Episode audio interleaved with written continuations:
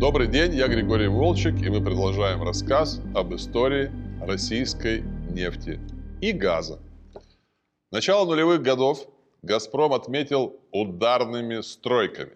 В 2001 году в присутствии президента Путина было запущено в эксплуатацию уникальное заполярное газоконденсатное месторождение, расположенное в 200 километрах от Нового Уренгоя.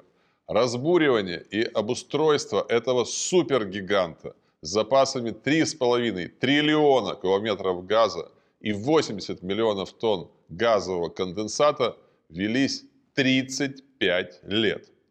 Но зато и результат вышел на славу. Уже в 2004 году на месторождении из синоманских залежей добывалось 100 миллиардов километров газа в год. А в 2013 году с освоением более глубоких валанжинских или неокомских горизонтов Заполярка вышла на полную проектную мощность – 130 миллиардов кубометров газа в год. Теперь это крупнейший в России газовый промысел. Развивалась и магистральная газотранспортная система.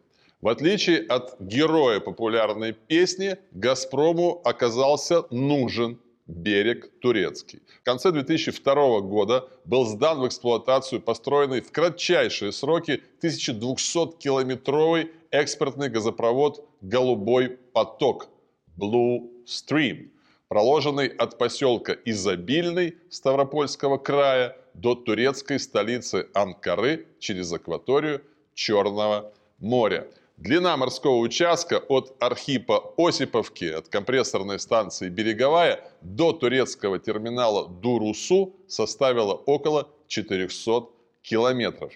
Плановый объем прокачки 16 миллиардов километров газа в год был достигнут в 2017 году. При всей успешности голубого потока можно сказать, что его возведение и эксплуатация стали своего рода разминкой перед строительством мегаобъекта, имеющего стратегическое значение для глобального топливно-энергетического рынка. Речь идет о двухниточном трубопроводе «Северный поток» Nord Stream, проложенном по дну Балтийского моря от российского Выборга до немецкого Грайфсвальда – Протяженность трубы 1224 километра, диаметр 1220 миллиметров. Совладельцы, помимо «Газпрома», гранды европейской газовой индустрии. Немецкие «Ион» и «Винтерсхал», голландский «Газуния» и французский «Энжи». Построенный всего за два года, газопровод был запущен в эксплуатацию в октябре 2012 года и быстро вышел на проектную мощность 55 миллиардов километров газа в год, а затем и превзошел ее. Отдельно нужно сказать о расположенной в Выборге компрессорной станции «Портовая», которую можно назвать сердцем Северного потока. Станция мощностью 366 мегаватт является уникальным, единственным в своем роде объектом. Обеспечивая выходное давление 220 бар, портовая дает бескомпрессорную прокачку газа по всей морской трассе. Более того, в Грайфсвальде нет компрессорной станции, потому что запаса давления хватает, чтобы транспортировать газ еще на 100 километров. Рядом с портовой запущен завод по сжижению природного газа и морской СПГ-терминал «Криогаз Высоцк». А теперь давайте снова вернемся на юг, к Черному морю, через которое «Газпром» совместно с турецким газовым оператором «Боташ» протянул двухниточный трубопровод «Турецкий поток» Turk Stream. Протяженность трубы около 1100 километров, диаметр 813 миллиметров, давление 28 мегапаскалей, объем прокачки 32 миллиарда километров газа в год. При строительстве морского участка Анапа-Люлебургас длиной 900 километров был установлен мировой рекорд скорости укладки морских газопроводов – 6270 метров в сутки.